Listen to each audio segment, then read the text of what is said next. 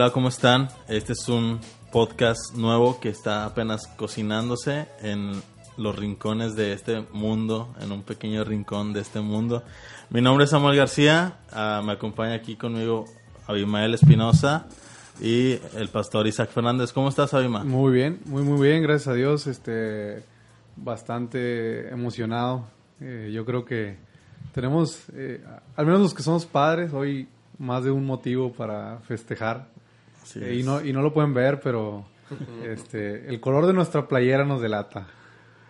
Así es, estamos muy muy emocionados el día de hoy. Eh, qué mejor regalo, ¿no? Que tuvimos eh, ¿Qué, esta qué regalazo, qué regalazo. Sí, yo ponía por ahí en mi cuenta de Instagram que ya nada más falta que el día de hoy este Luis Miguel encuentre a su mamá para que sea el mejor domingo y el mejor día del padre para poder verlo y darnos cuenta. Sí, tal vez bueno a la hora que nos estén escuchando no concuerde nada de esto, pero así es. Y el pastor Isaac Fernández. Muy contentos, muy bendecidos y muy alegres de estar compartiendo este tiempo y esta charla entre amigos. Y obviamente, además de celebrar el Día del Padre, tenemos la, no sé si decir la bendición, pero la alegría más bien que nos dio la selección, ¿verdad? Así de, es. De poder este, ganar lo que parecía imposible. E, ese, y ese punto se me hace, eh, pues, chido, eso de lo que parecía imposible, porque ¿Cuánto no, cuánto no vimos en, en Facebook y vimos en publicaciones y, y, en las pláticas con la gente que, que, nos rodea? Era un no se puede, ¿no? O, yo ¿no? Yo no sé si ustedes hayan escuchado de alguien que ha dicho, no, sí, sí se puede. Este, La verdad es que vi un ambiente muy pesimista y pudiéramos entrar un poco en, el tema del fútbol, que no es, no es el tema de este programa, pero pues es lo que nos aborda hoy y si estamos emocionados, pues ¿por qué no, verdad? ahora, si hablamos de eso, ¿tú, ¿tú qué pensabas del partido? ¿Qué pensabas que iba a suceder? Yo sinceramente, yo tenía cierta esperanza eh, en México. Siempre, siempre ah, tu, tu, positivismo, tu entusiasmo de poder eh, ver a tu selección ganar, ese es un sueño, ¿no? Y contra Alemania, la campeona del mundo actualmente, este, es algo que eh, no, lloras de alegría, lloras al, ver que ese gol entró en las redes.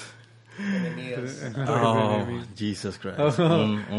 Mira, es que me dijiste tu esperanza, pero la esperanza es una cosa y a veces la razón te dice otra. ¿Qué te decía tu razón? Mm, pues la razón quizá a lo mejor sí, sí dudaba un poco de que eso fuera a pasar, pero eh, siempre, siempre tenía esa, esa fe en el equipo, ¿no? Y eh, y, pues pasó y se dieron las cosas, ¿no? Y fue genial.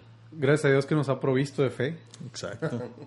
Porque, pues, sí estaba difícil. Oye, ¿y, este tema? Y yo creo que la razón, ahorita que mencionamos esperanza, esperanza y razón, yo creo que no, no van contrarias, ¿no? Sino que eh, yo en mi caso les puedo decir, mi esperanza, más allá de una cuestión de emociones o de sentimientos de que ganara la selección, también tenía cierto fundamento lógico, ¿no? Ayer en la noche estaba escuchando las probabilidades, ¿no? Y decían, ah, decía un comentarista deportivo, hay 50% de probabilidades de que gane Alemania, un 30% de probabilidades de que el juego quede empatado y un 20% de que México gane, de probabilidades. Entonces, en ese 20% de probabilidades, eh, generó en mí una esperanza. Entonces, la esperanza y, la razón, o la esperanza y, la lógica, no, no son contrarias, sino que creo yo que van de la mano. Es como aquella, eh, es como aquella este, esperanza que tenemos todavía eh, en Avengers. el uno eh, entre 14 millones de poder ver a los Avengers triunfar sobre Thanos. Pues algunos pues, están bien feos y tienen esperanza de casarse todavía. hay, hay, es algo de lo bonito de este deporte y yo creo que es algo de lo que lo hace tan popular y tan grande a nivel mundial. El hecho de que siempre haya esa posibilidad, por más fuerte que sea un equipo, eh, siempre existe esa posibilidad en la que el grande es eh, golpeado por el pequeño y psicológicamente es una satisfacción muy, muy fuerte para el, para el ser humano ver cómo aquel grande, el que tiene el poder, el que tiene las capacidades, el que tiene el dinero, el que tiene los recursos, pues es golpeado y es cacheteado por, al, por quien no los tiene y que en ese momento se envalentona y de alguna manera que de pronto se le atribuye mucho a la mente, de pronto se lo atribuye mucho a, lo que decías tú, de tenemos la esperanza, etcétera. Eh, hay ese golpe y la satisfacción es todavía mayor. ¿Cuánto más si es, si es de nuestro lado? Ahora, eh, voy a indagar un poquito más en temas de fútbol. Es, es verdad que esa probabilidad eh, no era muy alta, pero futbolísticamente sí había factores como para decir que era posible que México le ganara a Alemania, aun cuando en el papel, o sea, lo que se visualiza, las, las apuestas y todo lo que quieran, pues parecía imposible. La verdad es que muchos pudimos haber dicho que parecía imposible. Oye, y se preguntarán a lo mejor que cómo lo vimos si es un domingo a las 10 de la mañana. Eh, tenemos la, la, dicha de, lo vimos ahí en, nuestra iglesia, en Iglesia Angular. Nosotros ahí lo, ahí lo vimos, pusimos la pantalla, pusimos ahí el juego, este, dimos algunos tacos para repartir ahí a los invitados y, invitar a, a gente y a los mismos de la iglesia. Entonces, ¿qué opinas tú de esto? Eh, porque también no fuimos la única iglesia, simplemente este, hubo muchas iglesias que pasaban el juego en sus auditorios, en sus, en sus iglesias, ¿no? Y, y esto es, es algo, algo padre, ¿no? También es algo, es algo que, que debemos nosotros como cristianos poder aprovechar el momento, ¿no? este, poder aprovechar esta oportunidad que a lo mejor cayó en domingo por coincidencia, ¿no? Pero a nosotros nos toca todos los domingos ir a, algún, algún templo, a alguna iglesia a poder este, a, alabar a, Dios. Pero también poder usar estos recursos como una oportunidad para. Así es, mira, personalmente yo lo disfruté mucho porque pues sabemos aquí eh, sobremanera que quizás la persona de de los que hoy estamos hablando aquí, que más involucrada está con el fútbol, pues soy yo y la verdad es que yo lo disfruté mucho. Yo vi el partido, este, como decías ahorita, con muchas esperanzas, con mucho, con mucho ímpetu, con muchas ganas de ver ganar a México. Eh, a lo mejor no, a lo mejor algunos de los que de los que están escuchándonos no me van a creer, pero yo sí dije que México ganaba. Yo lo publiqué en mis redes sociales que México ganaba, entonces eh, por ahí me llovieron algunos comentarios este, de que, eh, que estás pensando y nada que ver. Fui eh, mucho más lejos y yo dije que ganaba 3-1. Este, yo pensé que Alemania metía por ahí un gol y fui muy positivo, fui extremadamente positivo, diría yo. Pero lo que, lo que decías ahorita de que nosotros tuvimos la oportunidad de verlo en, nuestra iglesia, pues eh, yo creo que atiende a una necesidad de, de evolución eh, de la estructura organizacional de las iglesias modernas a una, a una sociedad que también evoluciona y que además hay una oportunidad especial. El hecho de tener estos, este tipo de eventos y este, estos elementos o herramientas para que alguien más se acerque y ve, vea el partido con nosotros y conviva y tenga este tiempo especial, pues además, además que también comparta lo que nosotros compartimos y escuche el mensaje que, que Dios tiene para nosotros cada domingo sobre todo que conozca gente nueva y que esté en un ambiente pues familiar. Pues sobre todo con tus amigos y tu familia, ¿no? Simplemente puedes decir, bueno, voy a la iglesia el domingo, eh, me congrego en tal iglesia, pero eh, vas con, como que con más a, eh, de cierta manera, disfrutar, por ejemplo, cayó el Día del Padre eh, el domingo y aparte el fútbol y aparte ir a la iglesia, ¿no? Es algo así como que todo en uno, eh, es el combo completo y poder decir este algo que, que, que, nos gusta también. Claro, yo, creo que el, principal obstáculo que puede presentarse todo esto es el, prejuicio, ¿no? Y el prejuicio es la, idea ah, sobre algo o sobre alguien, pero sin un fundamento este, lógico o sin ningún tipo de fundamento, ¿no? Ah, y yo creo que cuando hablamos de fútbol, a veces dentro de los círculos cristianos también hay prejuicios, ¿no? Y, quizás podemos pensar que, fútbol y fe o fútbol e iglesia no tienen ningún tipo de, de, compatibilidad, ¿no? O que no tienen ningún tipo de relación. Pero creo que eh, cuando Dios eh, pensó en el plan de salvación para, para los seres humanos, pensó en devolvernos todas las cosas, que nos pueden traer alegría, satisfacción, bienestar, este, todas las cosas que alegran el corazón del hombre para bien, yo creo que Dios pensó en restaurar todo eso, ¿no?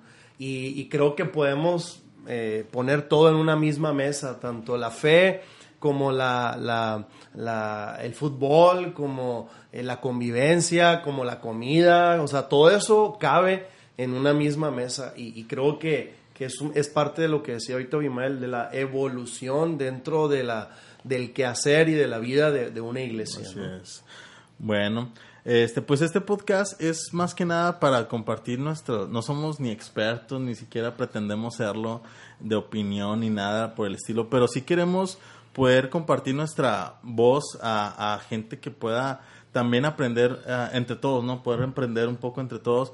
Este podcast eh, puede servirte también a ti, puede ayudarte a poder tomar mejores decisiones, incluso también poder tener tus convicciones un poco más firmes. Queremos tocar temas de fútbol, pero también de fe, de, de, de política, de a poder hablar un poco de los, de los intereses sociales, poder hablar de los problemas éticos mundiales este y también de iglesia, ¿no? Queremos también abarcar todos estos temas con el toque, obviamente, y siempre puede enfocarnos lo que lo que dice la Biblia no lo que dice la palabra de Dios este en sí y, y el tema en sí del, día de hoy me gustaría poder es un tema pues muy eh, polémico se podría decir de cierta manera estamos en año de elecciones hoy es a domingo 17 de julio junio Junio. de junio del 2018 y en dos semanas en dos semanas ya Dos semanas ya. ¿Dos semanas? De ¿O faltan tres Dos semanas? semanas. dos. Dos dos semanas. semanas ya nos tocará elegir a nuestro presidente de la República, nos tocará elegir al nuevo presidente ah, y es algo que a algunos emociona. Habría, habría que aclarar también y poner el dato ahí, no sé si lo dijimos al principio del programa. Estamos en Monterrey, Nuevo León. Ah, si alguien nos escucha desde otra parte del mundo, estamos en México, Monterrey, Nuevo León. Nuestra alegría por la que hablábamos de fútbol es de la selección mexicana. No fuimos explícitos tal vez. México le gana 1-0 a Alemania en el Mundial de Rusia 2018. Y eso es lo que, lo que, de lo que estábamos hablando hace rato. Ahor- Ahorita tocabas un punto y decías que no somos expertos. Yo creo que deberíamos de abanderar nuestro programa como precisamente somos inexpertos. Ujú. Somos unos inexpertos, pero no tenemos miedo a esa información, no tenemos miedo punto. a esa enseñanza, no tenemos miedo a qué nos va a decir Dios al respecto de, de cierto tema, no tenemos miedo a indagar eh, en cuestiones eh, sociales, no tenemos miedo a atender esos temas ta- tabú que de pronto este, nos detienen también como iglesia porque el no tocarlos nos, nos, nos aísla de ciertos sectores sociales, nos aísla de ciertas problemáticas dentro de la misma iglesia y allá afuera. Entonces yo creo que somos inexpertos y, y me gustaría que a partir de ahora nos abanderáramos así. O sea, Exacto. Cristocracia es un, un programa de inexpertos. Somos inexpertos, eh, pero no, pero no, no somos miedosos. Ni vacío. Así Sí, es. pero, a- antes de seguir me gustaría tocar este un último punto, que no, no sé si ya vamos a pasar a otra cosa, no, pero último punto sobre el juego.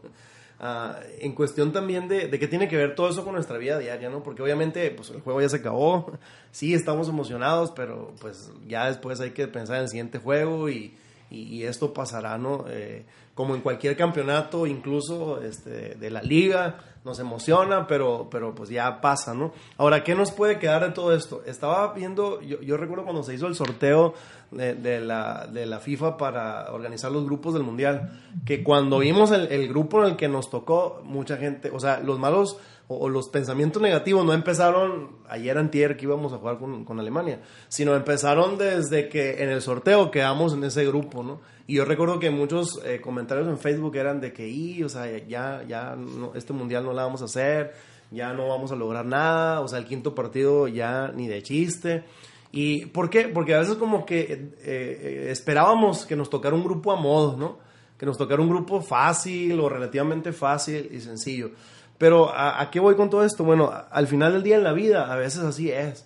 Hay cosas que uno quisiera evadir, hay situaciones que no quisiéramos que, no- que nos pasaran, ¿no? Y que y quisiéramos un- una vida este, pues más tranquis, ¿no? O sea, más fácil. Este, hay temas, no sé, como la muerte, que, que hay casas o familias donde no se toca o no se menciona esa palabra. A veces la enfermedad pues, puede llegar, la crisis económica o no sé, cualquier tipo de esas cosas. Y, y a veces hay nuestras Alemanias a las que les tenemos que entrar, o sea, donde no le vas a poder a sacar la vuelta, ¿no? Hay, hay momentos, hay circunstancias de la vida donde no podemos evadirlas y donde tenemos que enfrentarlas, así como México hoy tuvo que enfrentar a, Alemania, ¿no? O sea, México no, no era de que si quieres o no quieres, o sea, no era opcional. No era opcional, tenías que entrarle a eso y yo creo que nos dimos cuenta como, ah, como país y en la selección que cuando nos proponemos y, nos echamos para adelante y tenemos la, la, mejor actitud, podemos salir este, adelante. Y si en estas cosas temporales y terrenales podemos vencer. Ah, Dios nos ha dado la oportunidad en Cristo de ser más que vencedores, de tal manera que no haya nada que nos, que nos detenga, o sea, que no haya nada que nos frene, no haya una Alemania que nos intimide en nuestra vida, no haya un reto que nos haga este, rendirnos, sino que siempre, aunque vengan cosas que no les podamos sacar la vuelta, las enfrentemos con dignidad y con valor. Así es. Bueno, esa fue la conclusión, señor. Nos vemos hasta la próxima. ya, se acabó. ya, no. me, ya me comí el tiempo. no, este... Me inspiré, me inspiré. Sí, está inspirado, es pastor. bueno, este, el tema, fíjense que el, del día de hoy, este, es algo bien interesante porque vamos a hablar un poquito del papel de la iglesia en la política. El papel de la iglesia en la política, podemos resumirlo de iglesia y política, ¿no? Poder decir cuál sería el papel, el papel adecuado de la iglesia en la política y si es necesario, si no es necesario y qué tanto debe estar involucrada en sí la iglesia en la política. ¿Qué, qué, opinas? O, tal vez, ah, tal vez podríamos empezar por como, como, como individuos como creyentes, como siervos de Dios, como seguidores de Cristo o como lo queramos como nos queramos eh, autonombrar o, referirnos a, hacia aquella persona que está, que comparte nuestra fe cristiana, ¿cómo, cómo yo creo que habría que llevarlo primero a ese nivel? Individualmente, ¿cómo es que sí podemos eh, involucrarnos políticamente? porque, porque quizá haya leyes, quizá haya cierta legislación de acuerdo al país en el que pues tú estás viviendo, que estipulan esa, eh, esa posible división. O sea, hasta qué punto alguien que comparte esta fe tiene la posibilidad de involucrarse en, asuntos políticos, eh, pero sobre todo del lado nuestro, o sea, nuestra doctrina, en qué, en qué nos limita o cómo tendríamos que, que actuar al respecto. ¿Cuáles son nuestros límites? No no definidos por, eh, por la ley, sino por nuestra doctrina. O sea, ¿cuál, cuál, es, cuál debe ser nuestro El papel, del cristiano en sí. Así es. Del creyente, de cualquier creyente. Porque, porque yo, estamos de acuerdo que, que, también este tema es un tema tabú para la iglesia. O sea, es un tema muy complicado porque de pronto tú y eh, ustedes sabrán, y muchos de la gente que me conoce, pues eh, conoce mis preferencias políticas y soy extremadamente explícito en ellas. Ah, este no es un programa de política ni tampoco pretendemos este mm, tocar esos temas en ese, en ese índole o a ese nivel, pero mis preferencias políticas son extremadamente claras y, y debato sobre ellas también. Entonces, ah, me he topado con mucha gente que en vez de de alguna manera tratar de, debatir conmigo o a lo mejor de, de, eh, enriquecer esta postura política o de, o de exponerme las ideas contrarias, etcétera, pues se tiene a, a, colgarte del gancho del cristianismo y decirte, eh, pues no puedes estar hablando de eso. Exactamente, ¿no? Tenemos como que cierto tabú hacia hacia ese tema en particular tenemos ese cierto tabú hacia la política y en este año de elecciones no vamos a tocar temas aquí o más bien no vamos a compartir nuestra preferencia política porque a lo mejor ah, no es el chiste. Ah, qué chiste. no es el tema no es el, no es el, el chiste no como dice el pastor pero eh, si queremos poder decir cuál es eh, el, la labor del cristiano usted qué, qué piensa eh, pastor yo creo que al final de cuentas eh, somos parte de una sociedad, todos. Este, creyentes o no, este, de, todo, de todo tipo de, de ideas, somos parte de una sociedad. Y, tenemos que, de alguna forma, eh, participar porque lo que suceda en el ambiente político este, nos beneficia o nos va a perjudicar a todos, eh, directa o indirectamente. Entonces tenemos que participar, pero ah, la, participación, la participación, ah, más allá, yo, yo, creo que los, los partidos políticos son buenas plataformas, son buenas vías, pero ah, creo que no son las únicas para influir, para participar socialmente. ¿no? Eh, me gusta cuando Jesús dijo que nosotros somos llamados a ser sal de la tierra. Y si ustedes se fijan, la sal, una pequeña porción es suficiente para influenciar en grandes cantidades de, comida, de alimento, ¿no? Entonces, eh, usando esa analogía, creo que Jesús nos está enseñando que la mejor manera de permear en la sociedad, de influir, de concientizar, es hacerlo de, una manera muy Ah, personal quizás también, eh, usando esa plataforma que está más al, alcance de nosotros, ¿no? Obviamente las redes sociales, nuestras relaciones, nuestro ejemplo, nuestro estilo de vida, son cosas que van a influenciar definitivamente en los demás, porque ahorita ustedes y yo vemos una imagen de los políticos muy desgastada también, o sea, donde ah, no, no porque digan van a generar una influencia, no porque aparezca un espectacular donde salen con cara este, bonita, pues ya quiere decir que eso va a generar una influencia.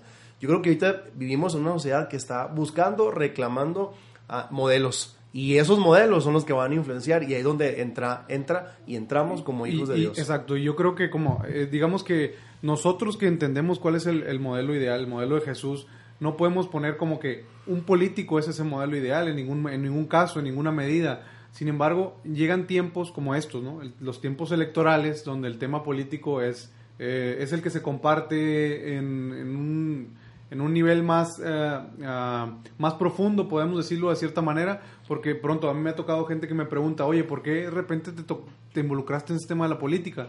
Pues no estoy involucrado en el tema de la política de repente.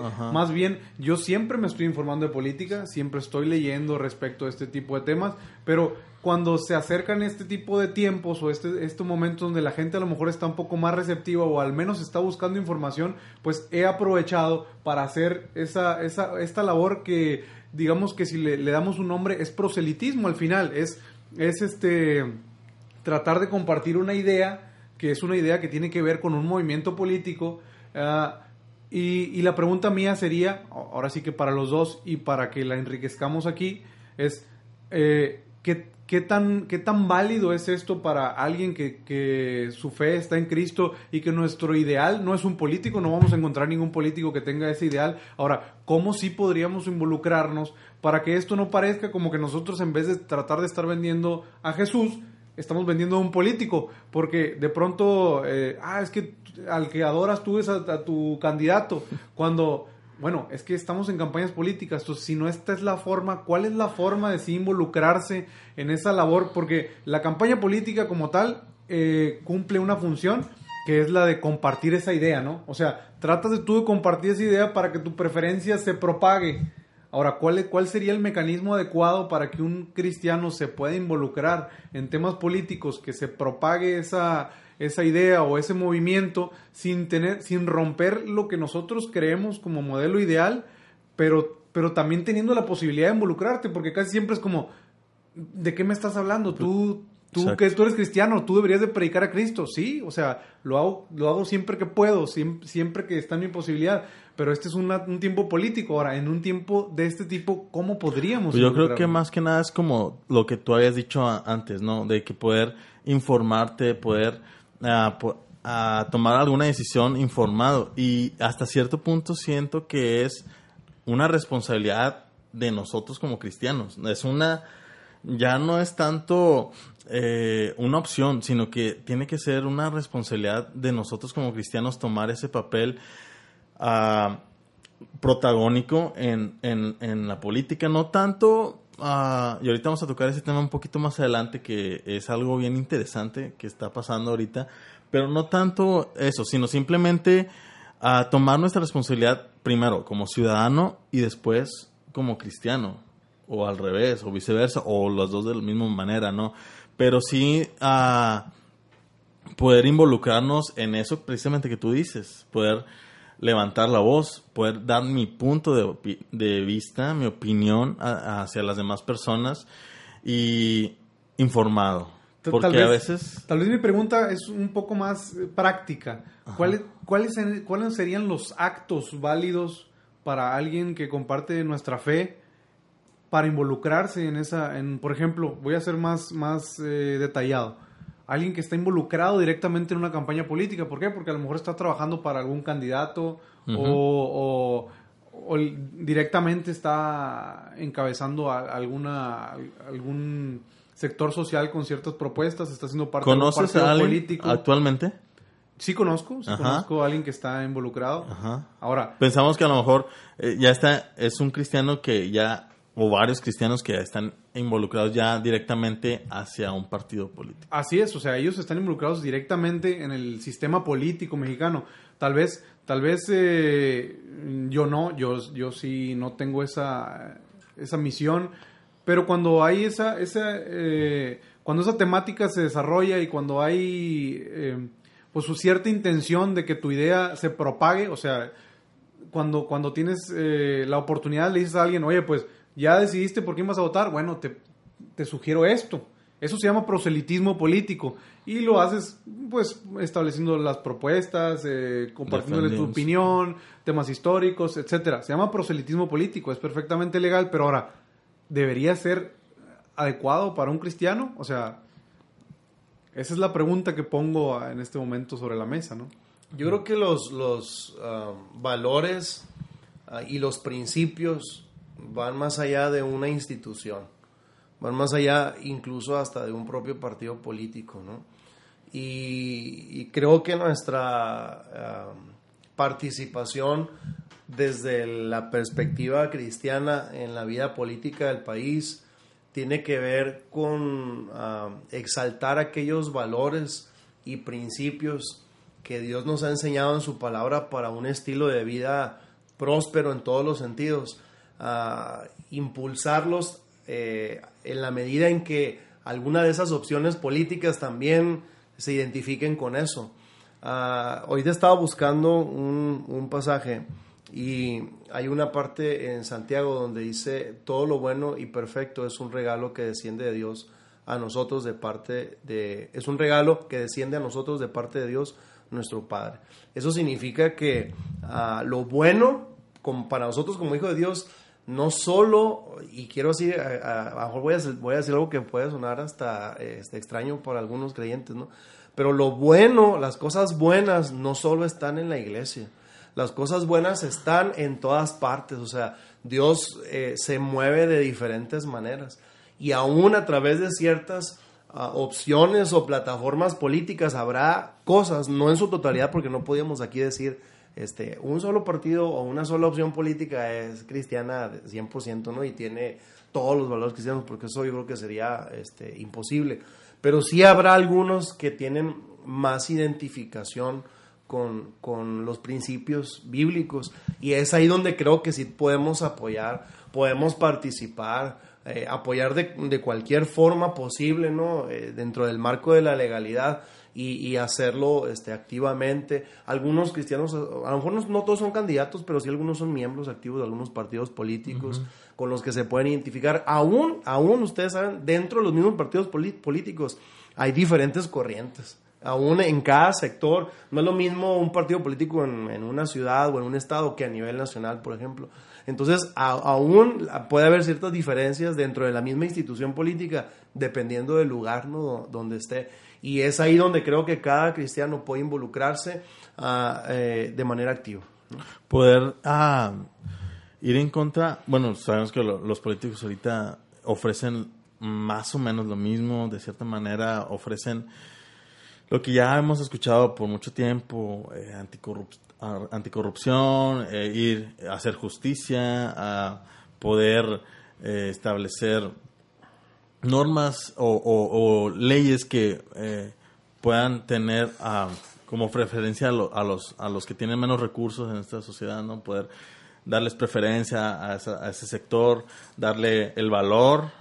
Y ya, ya conocemos de cierta manera todo ese, ese, esas propuestas que nos dan, ¿no? Pero eh, es cierto lo que, lo que comenta aquí el pastor, de que poder enfocarnos un poco más hacia aquellas personas o partidos o, políticos donde exalten los atributos de cierta manera de Dios. Mira, a veces no... el mundo, o se va a escuchar bien cristianoidea, pero eh, lo, que, lo que no son creyentes, los que no son cristianos, al hablar de ellos de, de amor, por ejemplo, están hablando de Dios, o sea, están hablando de, de lo que es un atributo directo de, absoluto de Dios. No, no es... No es Porque al, es amor, la Biblia lo dice. Exacto. por ejemplo, al hablar de... ¿Qué te gusta? De justicia. Están hablando de un atributo directo de Dios. Entonces, uh, cuando, cuando tú veas a un candidato que, que exalte esos atributos, pues ten esa preferencia por él, ¿no? Sí, digamos, digamos que aquí hay, hay un tema que ahorita también lo mencionaba el pastor. Difícilmente vamos a encontrar un candidato o una opción política o una plataforma política que, esté libre de cualquier otro tipo de suciedad o cualquier otro tipo de corrupción o libre de cualquier otro tipo de persona que no comparta ese tipo de cosas o al, digamos que incluso esté esperando la oportunidad para entonces actuar de manera deliberada en, en función del mal. O sea, eh, digamos que, voy a ponerlo así de esta manera, lo, que normalmente alguien que es cristiano me dice es, no te puedes involucrar en la política porque todos los políticos son iguales y nosotros estamos confiando en Dios.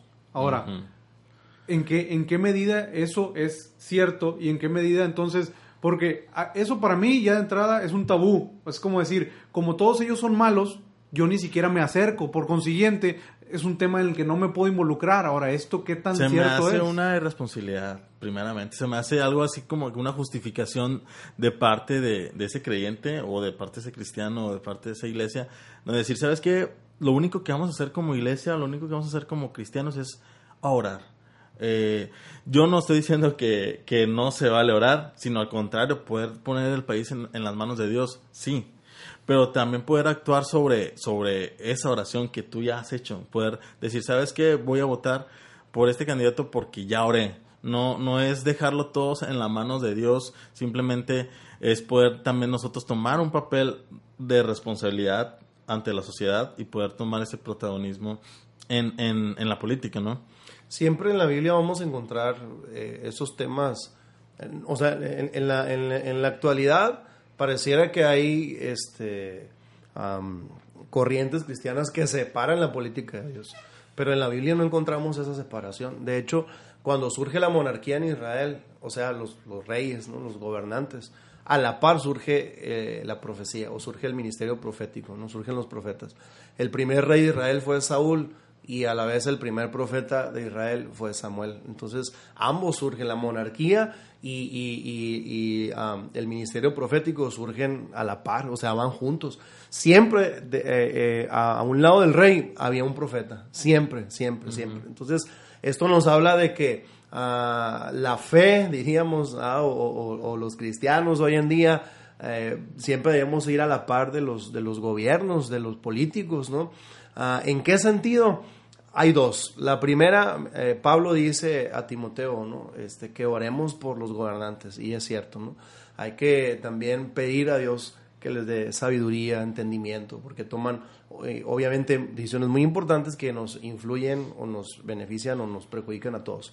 Pero también la otra parte del ministerio profético era eh, el señalar aquellas cosas que no estaban bien. ¿no? Cuando algo no se hacía bien, el profeta siempre tenía ese valor pero, pero había esa relación también. El problema es que cuando hoy en día la iglesia quiere señalar, los cristianos queremos señalar cosas este, del gobierno, pero sin estar involucrados, es como cualquier otro ciudadano que se queja y no hace nada, o sea, y si no hay una relación, eh, no hay un acercamiento, Ah, primero, entonces no puede haber tampoco ninguna ningún tipo de, de, reprensión o, algún tipo de, exigencia, ¿no? Ah, ah, una vez escuchaba a una persona que hablaba, que hablaba sobre esto en cuestión de la familia y decía, hay muchos padres de familia que quieren...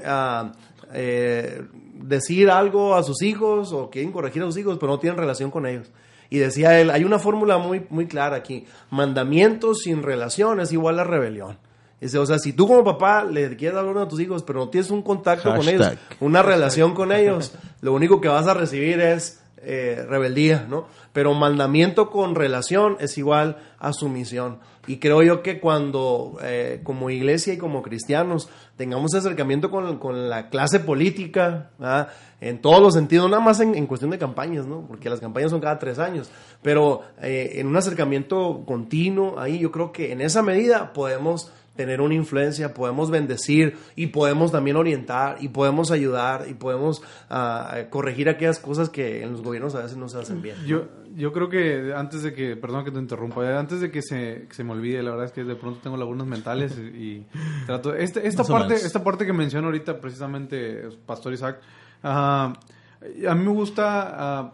Casi siempre responderle a la gente que me cuestiona sobre esto cuando a, Jesús trataron de, cuestionarle sobre el tema de los impuestos y le enseñan una moneda, o sea, eh, él toma la moneda y, es como, pues, termina, termina con esta analogía de, bueno, démosle a Dios lo que es de Dios y al César lo que es del César, o sea, se, se resolvió muy bien esa situación y yo creo que aplica para muchas cosas en las que el cristiano de pronto cree que no tiene relación o que no debe tener relación. Es como, no, porque tú, tú lo que estás queriendo decir es que hay que darle los impuestos a los, a los que nos tienen presos, ¿no?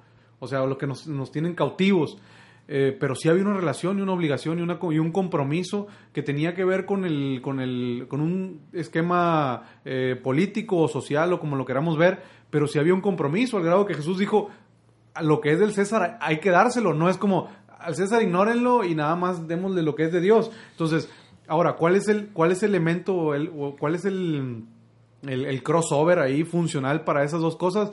el individuo, yo creo. No sé, no sé, ahorita, ahorita creo que los debemos tocar un poco más a fondo. Como organización, como iglesia, creo que la, la, la división hasta la hizo bien, siento yo, el, el gobierno en su momento de separar el tema de la iglesia con el tema del, del, gobierno, pero si hay, pero si hay un individuo que tiene que estar involucrado con las dos y somos nosotros, o sea, el ente que las une y que de alguna manera no puede desligarse de las dos partes y lo dijo Jesús ahí en de esa manera y es lo que yo entiendo, es como si hay un compromiso con Dios que es muy fuerte y que seguramente es, es mucho más grande que todos los demás, pero el compromiso que tienes con el César no lo vas a quitar.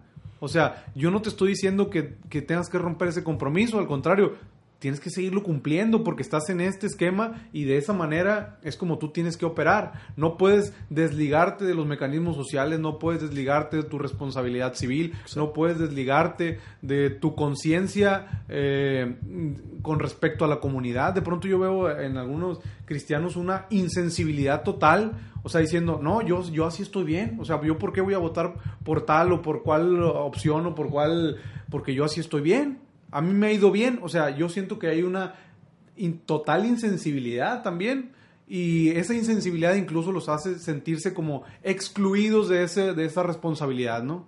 Sí, la, la Biblia dice, por ejemplo, en Romanos 13, que hay un principio de autoridad. La Biblia dice que toda autoridad emana de Dios. O sea, todo, todo toda figura de autoridad emana de Dios. Uh, Dios es el que comparte su autoridad con nosotros.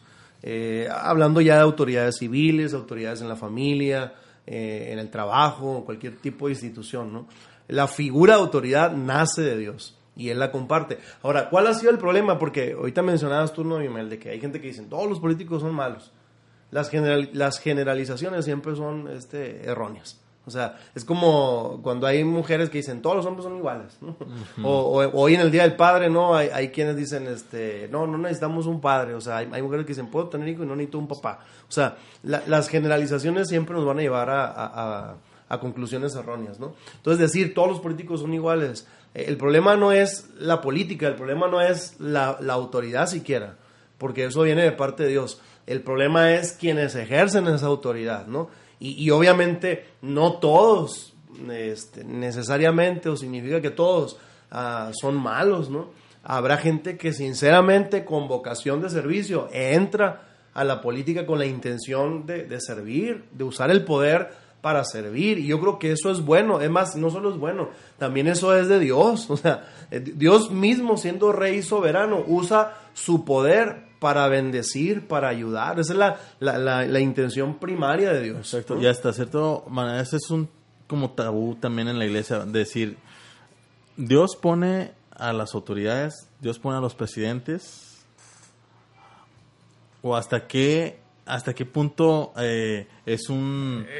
es- Ese tema está muy interesante. Ese, ese tema a mí, eh, de hecho, el- en la semana lo platicaba con Samuel, porque hay un tema, hay un, hay un caso muy particular en la Biblia que nosotros podemos tomar y, analizar desde muchos aspectos, en muchos puntos de vista, porque como que lo hemos visto nada más como una historia, ah, pues ahora sí que de- del poder de Dios y de, y de cómo ah, pues Dios puede recompensar la fidelidad de una persona, cómo puede Dios recompensar y respaldar el, el- ahora sí que el testimonio y la, la historia de vida de alguien que vive en fe. E- e- Es, nos referimos a José, porque eh, la Biblia nos dice que llegó a ser ah, pues gobernador de, de Egipto. O sea, ahora, ¿qué fue lo que hizo él en Egipto? Porque nos quedamos como que hasta esa parte, ¿no? Lo bueno que hizo para, ah, más bien, sus cualidades y, el, el soporte que tenía de Dios para haber llegado hasta ese punto. Pero a lo mejor si fuéramos así de religiosos o así de... Yo creo que, y eso no lo menciona la Biblia, eso es algo que no, no vamos a entrar a especular sobre eso. Pero eh, el relato nos menciona mm, cosas buenas que hizo para la nación egipcia, pero no nos dice si algunas otras que estaban muy mal, porque era un pueblo sumamente idólatra, era un pueblo eh, pues con N cantidad de vicios y seguramente pues siempre estuvo en, la mira de Dios para juzgarle. Este, aún así, no lo puso de gobernador de- de su pueblo propio, lo puso como gobernador de un pueblo, pues vamos a ponerlo entre comillas, ajeno, que no sabemos si muchos de esos vicios ahí siguieron. La nación sabemos que fue próspera porque mm, parte de la sabiduría que Dios le había compartido la usó para gobernar y, y llegó, digamos, muy alto, muy alto. Incluso históricamente, recientemente se, encontra- se han encontrado, este, ah, pues, eh, digamos que los restos de alguien que no saben, históricamente no saben quiénes son, y pues, investigadores involucrados con la, con la teología eh, dicen, pues tal vez sea José, ¿no? O sea, no, es, no está un registro de un faraón, no está un registro histórico de alguien. Entonces dicen, lo más probable es que sea alguien ajeno a la cultura egipcia, entonces al grado de que ni siquiera registraron su muerte. O sea, llegó muy alto, pero no sabemos cuál fue su papel. Ahora, ¿cuál debe ser el papel de alguien que compartiendo esta, esta fe, que eh, tiene todas estas doctrinas nuestras, tiene que hacer si llega hasta allá? Y hay, un ejemplo bien claro. Ahorita toquemos este tema de lo que está pasando ahorita en Colombia. Lo que está pasando en las elecciones también. Hoy, en este año van a hacer sus elecciones. Ahí les debo la fecha, no me acuerdo qué, qué fecha es. Pero en Colombia, igual que México, va a tomar decisiones importantes para su país. Pero aquí hay un factor bien importante que es- se, se mete al tema también. La iglesia de Colombia está dentro de la política ya. Ahorita en Colombia, tanto, tanto así que ya ahorita hay un posible electo para presidente de, la, de Colombia, un católico, un obispo y un pastor, o más bien pastora, eh, si existe ese término pastora, como candidata a, la, a, las elecciones de Colombia. Y, es muy probable que, que estas dos personas puedan tener suficientes votos para poder ejercer esa, esa, esa presidencia, ¿no? Y, y es algo que se mete al tema porque estamos hablando de la influencia de la iglesia en la política. Entonces, aquí ya está un, detalle actual, algo que está pasando en Colombia, y que la iglesia incluso ya es un partido político en Colombia. La iglesia de este, de esta, de este pastor, eh, y, y se mete mucho lo que tú dices de, José, por ejemplo.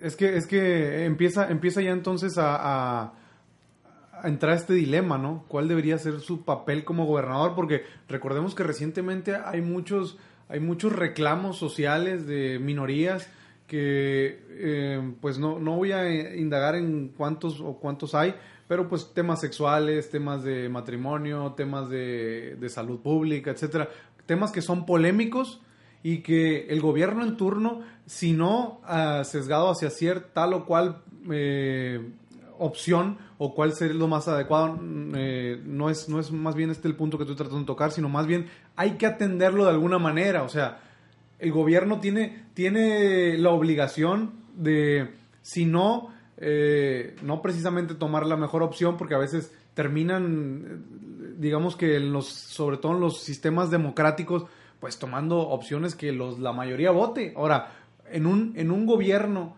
este, ahora sí que, pues, vamos a llamarlo cristiano, o sea, alguien que, que, cree en Jesús y llega hasta esas instancias, ¿cuál debe ser su, su labor? O sea, ¿cuál debe ser su postura? Si escucharlos o decir, no, es que la Biblia dice esto y entonces no puedo, no puedo actuar. Eh, el tema de si deberían estar involucrados o no, eh, pues es otro tema aparte, ¿no? No, no sé qué opina usted. Yo creo que los, los liderazgos en, el, en, el, en, el, ámbito de gobierno, en el ámbito político, ah, con un perfil cristiano. Yo en la Biblia, ahorita que mencionó el, ejemplo de José, pero viene a mi mente también el ejemplo de la reina Esther.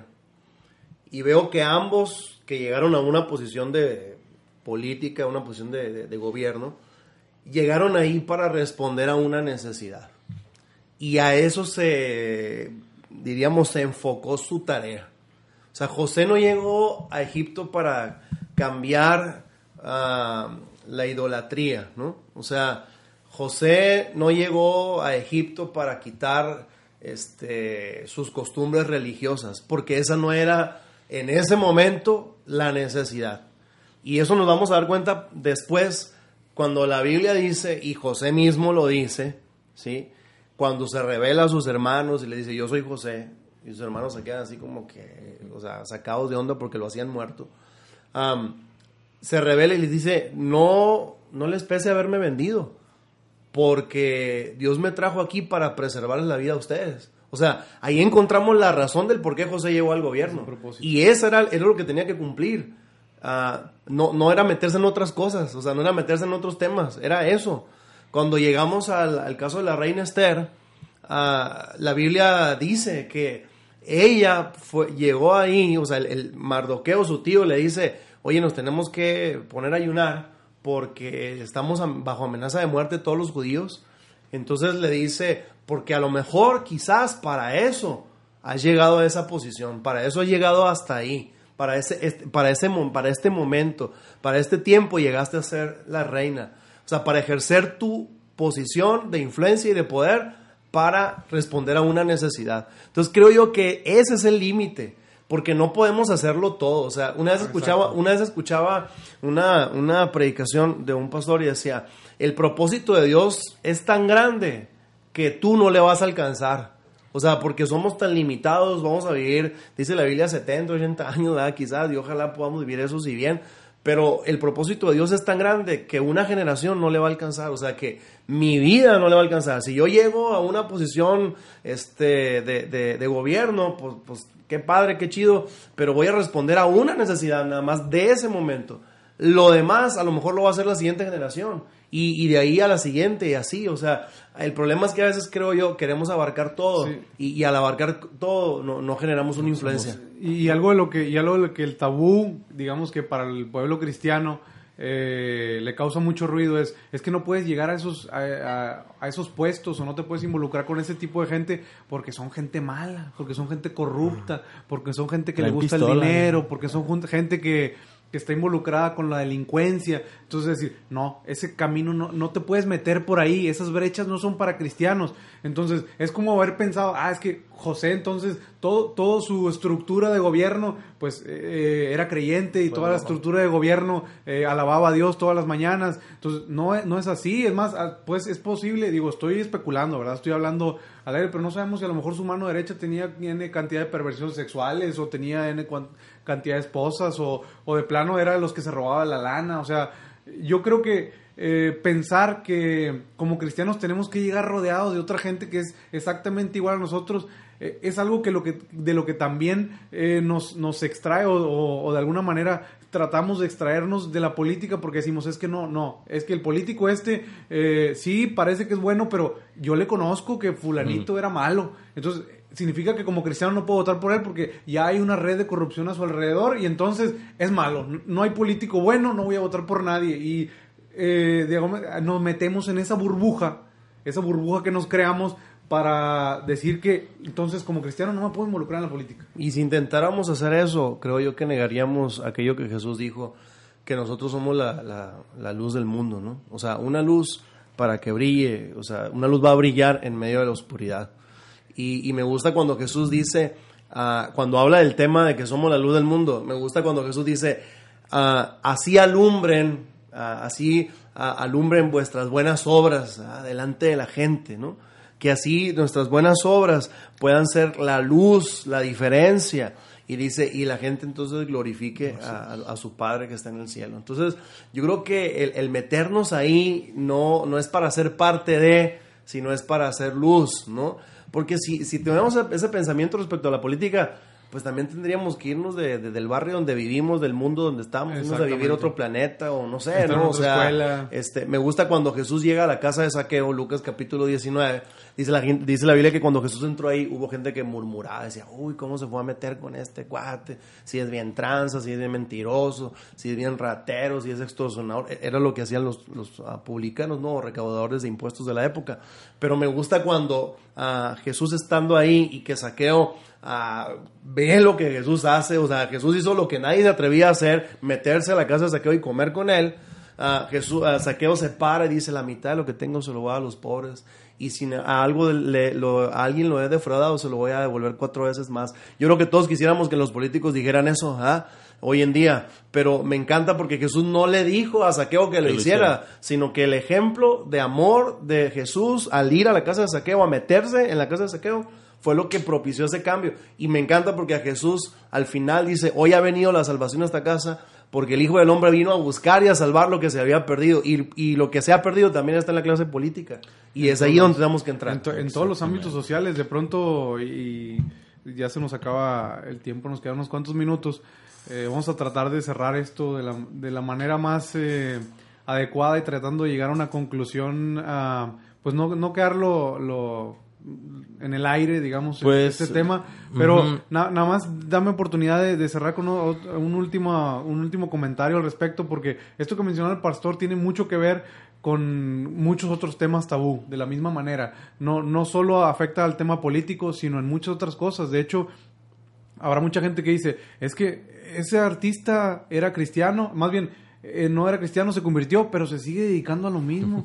¿Por qué se sigue dedicando a lo mismo? O sea, entonces significa que no es cristiano, significa que no se convirtió. Es más, y, y a mí me, me causa cierta preocupación que hay algunas iglesias que tienen ciertas prácticas que me duelen, o sea, me duelen eh, por la gente que está involucrada de esa manera, porque eh, recuerdo que cuando recién me, me, cambié para esta colonia donde, donde, donde vivo ahora, eh, la persona que me rentaba la casa me decía, ¿y tu hija ya está en una escuela? Mi hija no estaba en una escuela en ese momento. Le digo, no, no está en una escuela, estoy buscando una escuela. Ah, es que yo te quiero recomendar unos videos que tenemos que les damos a nuestros hijos en nuestra iglesia.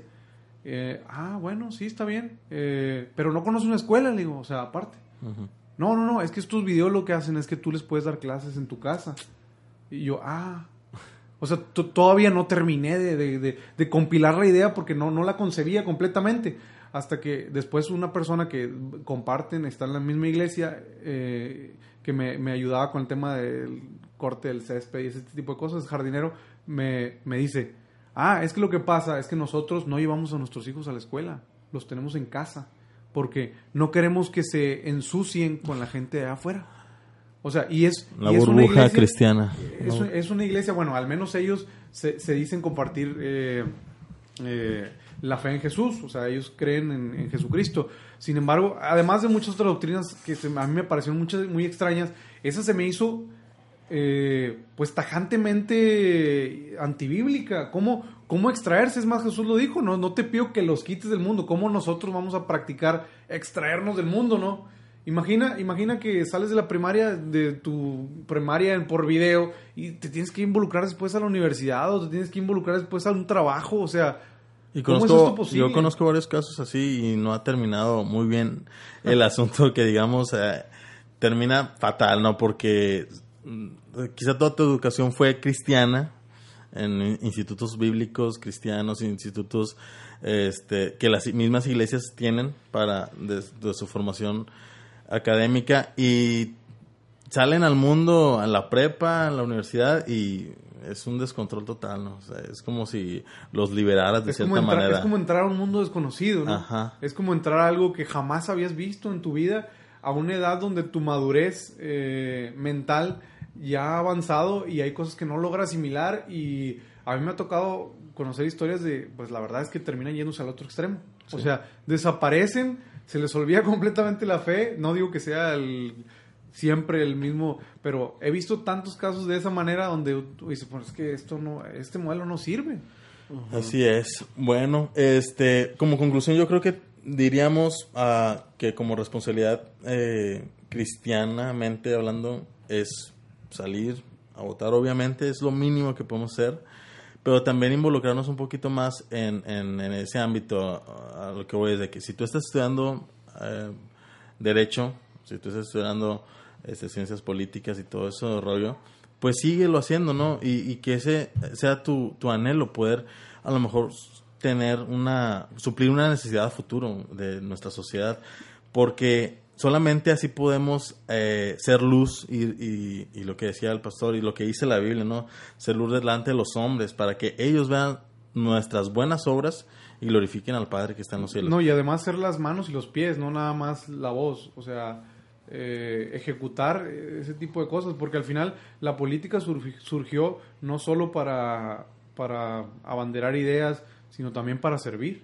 El, gobierno, al final de cuentas, eh, si lo queremos ver de esta manera, así ideal, está para servir, o sea, está para servir al pueblo. Entonces, eh, nuestra doctrina es totalmente de servicio, o sea, no, no podemos separarlo de esa manera porque eh, si nosotros, al menos en la teoría, vemos que la parte política y la parte gubernamental, y por eso se llama servicio público, servidores públicos, porque están, su función es servir. Entonces, pensar que alguien que está capacitado para servir, como es nuestra doctrina, no puede llegar ahí, entonces es, es hasta contradictorio, pienso yo. Yo creo que tenemos que recordar algo, la autoridad como emanada de Dios viene eh, o tiene el propósito de servir, ¿no? Me gusta cuando en Efesios 5 este, la Biblia dice que el hombre es la cabeza del hogar, pero dice que se entrega por su familia, se entrega, o sea, sirve a su familia. Y es el principio de autoridad. Y por eso quien entre a la política lo tiene que hacer con una vocación de servicio y diríamos nosotros desde la perspectiva cristiana, con el don de servir, o sea, con el llamado de Dios a servir. Hoy en día tenemos muchos políticos que entran ahí por intereses económicos, de poder, de lo que sea, pero no para servir. Y yo creo que una manera de, cambiar eso es que quienes entren como cristianos a la política realmente estén seguros que es algo que Dios los está llamando a hacer para servir. Y esa condición es algo de lo que a lo mejor como pueblo cristiano mm, creemos que nos, nos, nos eh, estamos exentos de ella porque entonces eh, parecía un sinónimo, ¿no? Sinónimo corrupción con política, eh, ladrones con políticos, diputados con flojos, o sea, eh, esas, esas manchas eh, que han dejado a lo mejor la política de nuestro país, no conozco políticas de otros países, entonces a lo mejor nuestra política nos ha, orillado a eso, no estoy responsabilizando totalmente a, lo que ha sucedido en nuestro país, pero pues no, no sé si eso sea lo que lo ocasione, yo creo que no podemos, eh, digamos que llegar a una conclusión total de esto. Hay muchísimos temas que en los que podemos indagar y seguir platicando. Digo, por aquel que nos esté escuchando y le interese eh, de pronto eh, seguir escuchando temas similares o relacionados sobre cuestiones eh, sociales de nuestra comunidad, de nuestro país, pues nos los pueden hacer llegar. Así es. Y bueno, esta comunidad se puede ir haciendo poco a poco contigo y con nosotros. Eh, repetimos, no somos nada expertos en. Somos inexpertos, de hecho. Somos inexpertos y nada, solamente compartimos nuestro punto de vista y, aquí en las redes sociales, pues también lo, lo queremos hacer. Ah, y ahorita, de hecho, este es el primer programa, es el programa piloto. Este es nuestro programa piloto y además es nuestro, programa piloto. El, recién nacido, es el recién nacido. Así es. Entonces, eh, pues queremos tener muchos programas, ¿no? Eh, y ahí y tocar estos temas que a veces son tabú en la iglesia, poder compartir un poquito nuestros pensamientos y nuestra manera de, de, ver las cosas y tener esa, esa claridad tan, que la Biblia nos puede marcar, ¿no? Y pues bueno, este, somos, uh, queremos formar una comunidad, la comunidad Cristo, crática. Los cristócratas. Los cristócratas. Esto es Cristocracia, el programa se llama Cristocracia, así nos pueden encontrar en redes sociales. Así es. En todas las redes sociales, Cristocracia, tenemos el dominio cristocracia.com. No tenemos, bueno, el, vamos a crear un correo, vamos a ponerle um, hola arroba cristocracia.com. Eh, ahorita en este momento no existe. Ahorita mientras lo estamos grabando, pero esperemos que en el momento que estés escuchando este audio ya, exista ese correo y nos, nos, escribas y te podamos eh, por ahí contestar. Eh, podemos recibir ahí tus, tus comentarios respecto a este programa que escuchaste o bien escribirnos en, directamente en las redes sociales donde, donde hayas encontrado esta publicación. Danos tu punto de vista al respecto del tema que has escuchado. También danos tus tus ideas, si tienes algún tema que te gustaría que abordemos, que platiquemos aquí, así como inexpertos que somos. Ah, y pues sobre todo a mí me encantaría que el siguiente programa también lo empezáramos hablando de nuestra selección igual que hoy. O sea, esperemos. Con otra victoria. Bueno, el otro programa se va a empezar a grabar el primero de julio. El primero de julio ya estaríamos el hablando. Primero de julio. Ah, tienes razón. hay un hay un evento importantísimo en nuestra ciudad. Así es. En nuestro país, más bien. El, el, precisamente lo que hablamos hace un momento, el tema de las elecciones de nuestro país son el primero de julio, entonces ese día estaremos discutiendo ese tema seguramente con un ojo al, un ojo al gato y otro al garabato, viendo el PREP, viendo cómo van las votaciones, etcétera. Eh, nos comprometemos, al menos los que estamos aquí, en eh, estar seguros de que habremos votado como nuestra principal responsabilidad civil. Eh, de la cual no nos excluye nuestra fe. Entonces, ah, pues esperemos que ese tema también sea interesante para ti, que tengamos eh, bastante que dialogar. Y pues bueno, cerramos con esto. No sé qué más tengan que agregar. Solamente agradecerles su atención a aquellos que nos están escuchando. Ah, queremos eh, con mucha emoción y con mucha alegría abrir este espacio. Creo que podemos dialogar y estamos este, muy emocionados de lo que vendrá. Así es. Ahí también puedes encontrar en Facebook y en Instagram eh, como Iglesia Angular. Nosotros somos parte de esa iglesia. Este, búsquenos ahí en, Facebook Iglesia Angular y ah, ahí también podemos estar en contacto por medio de, esa página, ¿no? Así es. Si nos encuentran por a través de, de la web también es como angular.church eh, o en Facebook también puedes teclear angular.church. Instagram en Instagram es angular.church. Eh, para que nos, nos sigan también. Eh, o incluso si tienes uh, la necesidad de encontrar una iglesia donde congregarte, no tienes una, estás llegando a la ciudad o simplemente estás buscando recientemente porque eres nuevo en la fe, pues eh, tenemos esta opción para ti. Muy bien. Bueno, pues ha sido un honor platicar con, con ustedes y se fue la hora. me quedaron, me quedaron ganas de hablar de muchas cosas. Hay muchos sí, obviamente es un tema súper extenso, pero pues por eso vamos a abrir un poco más este espacio, ¿no? Y bueno, gracias, Pastor Isaac. Un gusto estar aquí. Eh, Abima.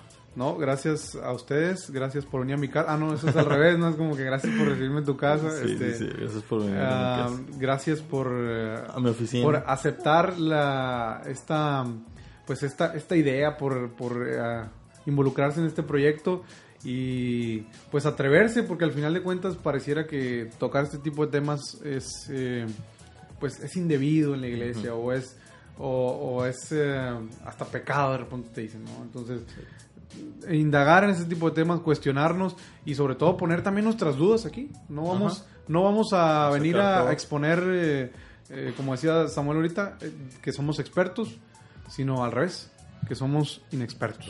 Así es. Bueno, muy bien. Este, nos vemos en la siguiente transmisión. Pásatela chido y aquí estamos. Esto es Cristocracia. Esto es Cristocracia. Hasta luego.